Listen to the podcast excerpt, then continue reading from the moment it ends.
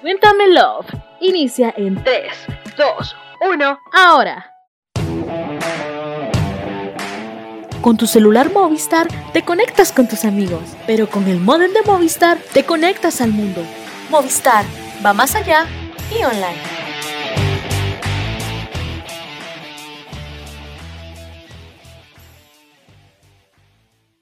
Hola chicos, ¿qué tal? ¿Cómo están? Hoy es día de podcast y con ello vamos a tocar un tema bastante interesante que yo sé que les va a servir mucho, ya sea ahora o en el futuro, porque vamos a hablar acerca del amor o la dependencia.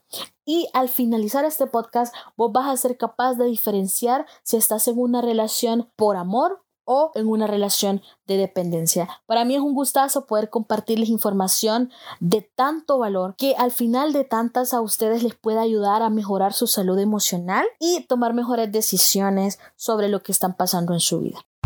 En Subway puedes disfrutar de un gran sabor sin remordimientos con los 8 deliciosos sub con 6 gramos de grasa o menos.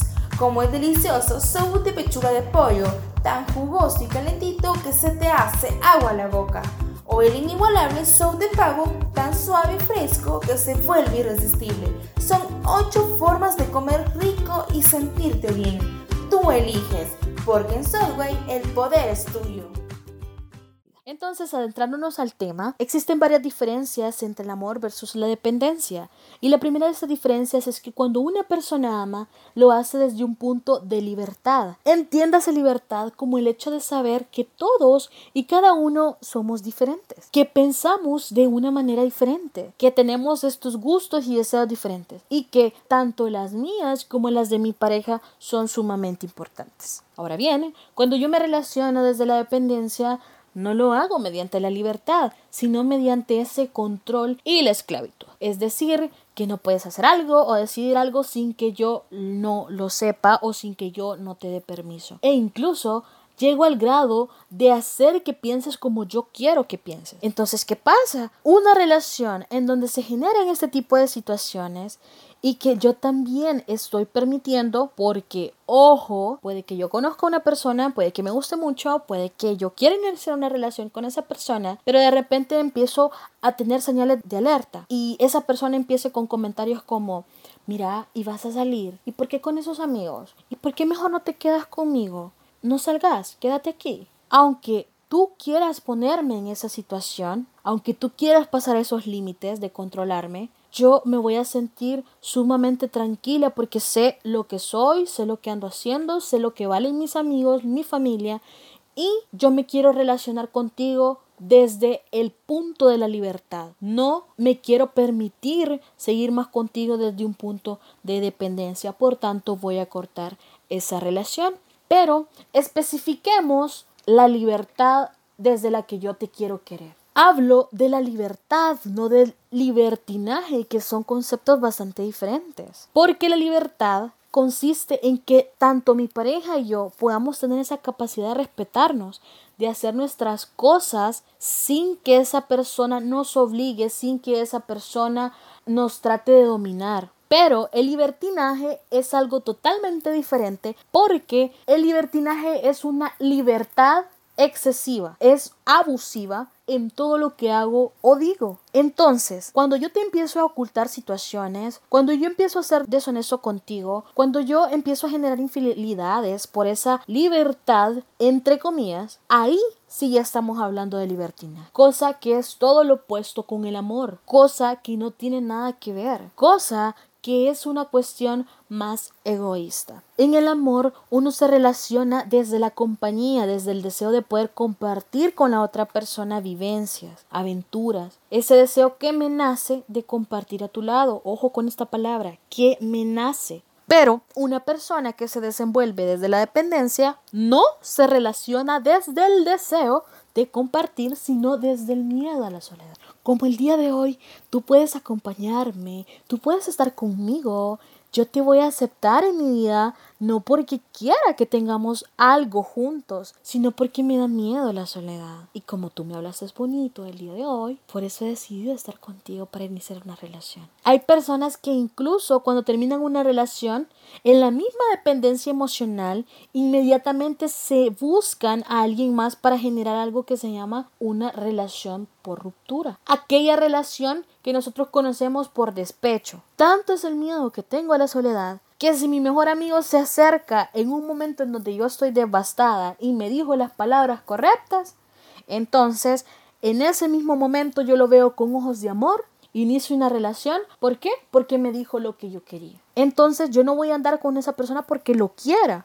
Voy a andar con esa persona porque tengo miedo a la soledad y porque agrego a esa persona para no tener ese vacío. La tercera diferencia que tenemos es que en el amar la cuestión radica en querer estar con la otra persona porque yo así lo decido, porque yo lo deseo y porque yo veo cosas buenas en ti, veo valores, veo actitudes, o sea, te veo entre mis estándares y tú eres compatible conmigo. Entonces yo deseo y quiero estar a tu lado. Y desde la dependencia no es un deseo, es una necesidad de estar con la otra persona. Por ejemplo, pongamos cuando yo he desayunado a las 6 de la mañana y de repente veo que ya son las 3 de la tarde, ya hasta me empiezo a sentir helada y mareada. ¿Por qué? Porque sé que necesito comer, porque sé que la comida me va a ayudar a seguir con las actividades del día, me va a dar energía. Eso se llama una necesidad, algo que sí o sí tenía que suceder. Pero por ejemplo, son las 3 de la tarde y yo almorcé súper bien a las 12 del mediodía. Con mi carnita, con mi arrocito, con la ensalada, verduras, tortillas, un refresco. Pero de repente, a las 3 de la tarde justo, empieza a llover, hace frío, se pone oscuro. Poco no se me antoja un cafecito con pan. A eso nosotros le llamamos antojo. Ese antojo no es una necesidad, simplemente es un deseo que ocurre y que por ende yo puedo decidir no comerlo. Puedo decir, sí, se me antojó, ok, pero no es lo mejor para mí ahora. Y si no es lo mejor, no lo agarro, no me lo como. Y es así como sucede esto. Hay alguien que está súper guapo, pero de repente yo conozco que esa persona trae un historial de malas relaciones, de infidelidades, y yo decido no estar con esa persona porque no me va a agregar algo positivo en mi vida. En cambio, desde la dependencia, desde la necesidad, si esa persona me está poniendo atención, me está dando un valor, probablemente yo sepa que hasta puedo cambiar su manera de proceder. Yo sé que no lo necesito para estar feliz. Yo necesito estar con esa persona para no estar sola. Yo necesito estar en esa relación para que le agregue valor a mi vida y así puedo seguir. Y pasa que una persona que tiene una autoestima adecuada sabrá que habrá personas que por más bonitas y más talentosas y todo lo que tú quieras, si esa persona no hace match, no hace clic, no encaja contigo, simplemente no la vas a agregar a una relación, no la vas a agregar a tu vida. Pero una persona que tiene una autoestima baja, muy probablemente va a utilizar esa relación para intentar mejorar su autoestima. Y que obviamente eso es lo que va a suceder. Ahora bien, una persona que ama desde la realidad. Y cuando hablamos de la realidad, hablamos desde la capacidad de ver a la otra persona como es. No como se la imagina, no como le gustaría que fuera, no como una fantasía, sino como lo que realmente es. Y esto es un punto importante porque cuando dos personas se conocen, hay una primera etapa que se llama ilusión. Esa etapa de ilusión es totalmente normal es normal porque los seres humanos no pudiéramos emparejarnos los unos a los otros si no tuviéramos esa ilusión o fantasía con la otra persona. Es esa fantasía la que nos permite que emparejemos y lleguemos a conectar. Porque ¿qué pasara si nosotros viéramos a las personas como realmente son? Naturalmente no quisiéramos estar con esa persona porque desde el inicio le viéramos todos los defectos. Esta ilusión dura de dos días a dos años máximo. Después entra una etapa de desilusión en donde me doy cuenta cómo la persona realmente es. Y con esto no quiero decir que la persona sea la peor del mundo, no quiero decir que esta persona no sirva.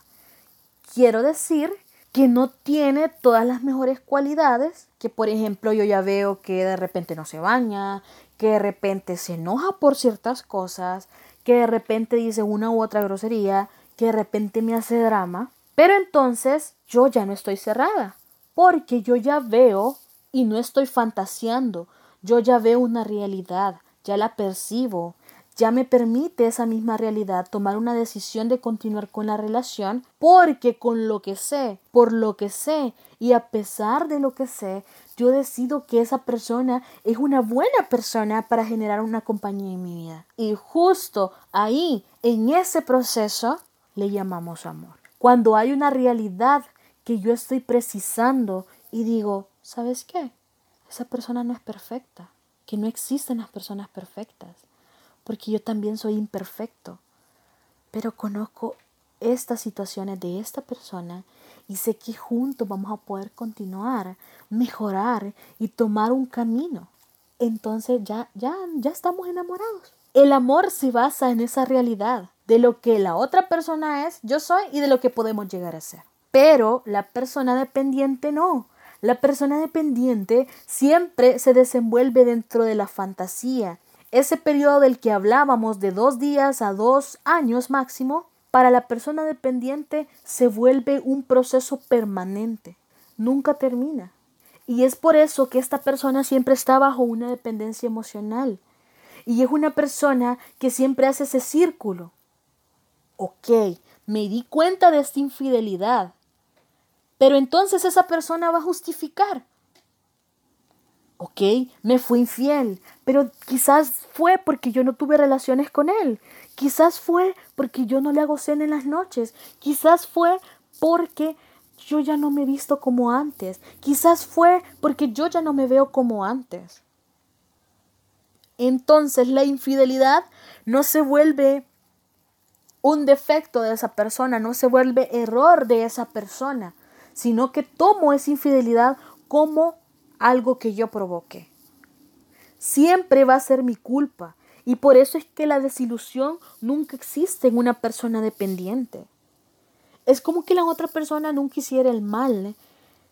Es como que la otra persona todo lo hiciera bien. Y que todo lo malo que hace es mi culpa. Pero ¿por qué hace esto el dependiente? Porque recordemos que el dependiente se relaciona por temor a la soledad.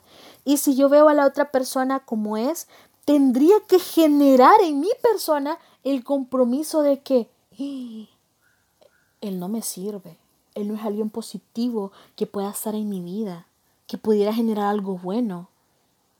Y por eso el dependiente no se desilusiona, porque crea esa barrera protectora, justifica, genera y genera ideas que le permiten continuar en ese enamoramiento eterno en donde la persona nunca ve lo que la otra persona es. Y por eso existe la frase de, amiga, date cuenta. ¿Y saben qué? La amiga nunca se dio cuenta. Y ella nunca lo va a ver porque se relaciona desde la dependencia, desde el miedo a la soledad y sobre todo de esa idealización y fantasía. Una parte importante de la dependencia también tiene que ver con el hecho de que tenemos una necesidad de sentirnos arropados y cuidados. Y un ejemplo básico, los niños. Y con eso no quiero decir que la dependencia sea mala. Todos en un momento de nuestra vida dependemos y hemos sido dependientes. Y eso es bastante natural. Porque, por ejemplo, un niño pequeño, para sobrevivir, no puede ir y cortarse su frutita o darse ella sola de comer. No puede agarrar su botellita. No puede preparar su biberón, su pachita, porque necesita los cuidados de sus padres para poder generar, para poder sobrevivir. A los niños sí se les abandona, pero a nosotros como adultos no existe como tal un abandono, porque nosotros de adultos somos personas que podemos hacernos cargo de nosotros mismos.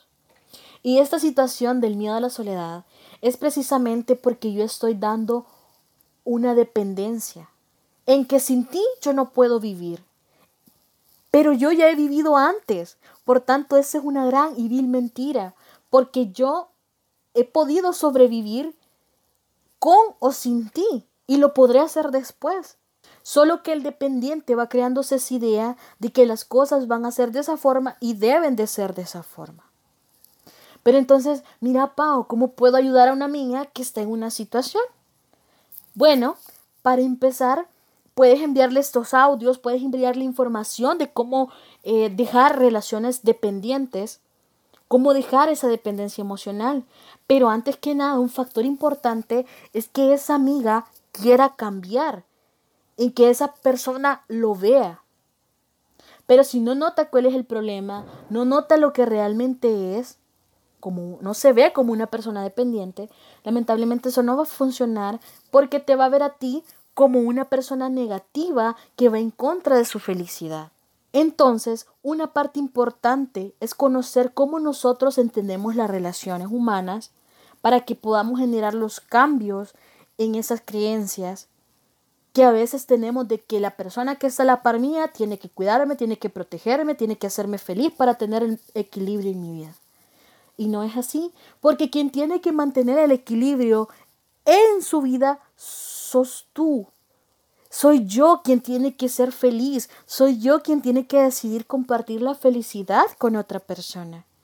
Soy yo que veo que si mi pareja está mal, no por eso yo me voy a tirar al piso como mi pareja. Yo voy a ayudar a mi pareja y trabajar en conjunto para que esto sea bueno para los dos.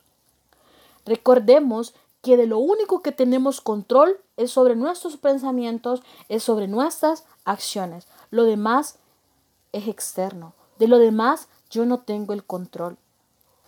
Así que Espero que esta información les haya ayudado para poder concientizar y para poder ver más allá de una relación de amor o de dependencia, para que ustedes analicen desde qué punto están.